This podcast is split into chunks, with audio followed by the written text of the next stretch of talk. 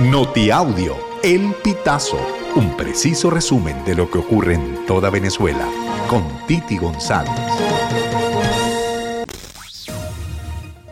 Bienvenidos a una nueva emisión del Notiaudio El Pitazo del 18 de diciembre del 2023. El gobierno de Nicolás Maduro comenzó a pagar desde este lunes 18 de diciembre el bono fin de año contra la guerra económica, correspondiente a diciembre para trabajadores jubilados de la administración pública.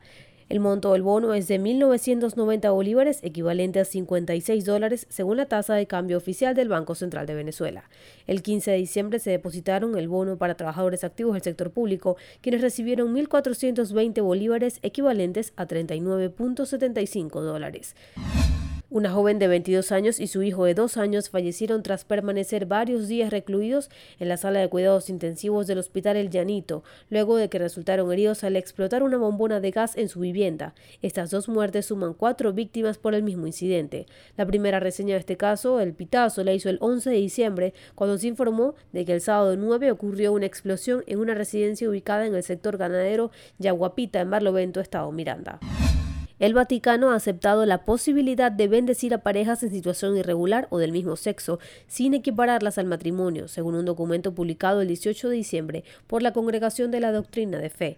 En el texto, el prefecto del Congreso, el cardenal argentino Víctor Manuel Fernández, respondió que se puede entender la posibilidad de bendecir a las parejas en situación irregular y a las del mismo sexo, sin convalidar oficialmente su estatus ni alterar en modo alguno la enseñanza perenne de la Iglesia sobre el matrimonio. Ante esta posibilidad, la voluntad del Papa Francisco supone un cambio en la postura respecto a la publicada en marzo del 2021 por la Congregación de la Doctrina de la Fe, dirigida por el entonces español Luis Ladaira Ferrer, quien entonces dijo que la Iglesia Católica no impartiría su bendición a uniones de personas del mismo sexo.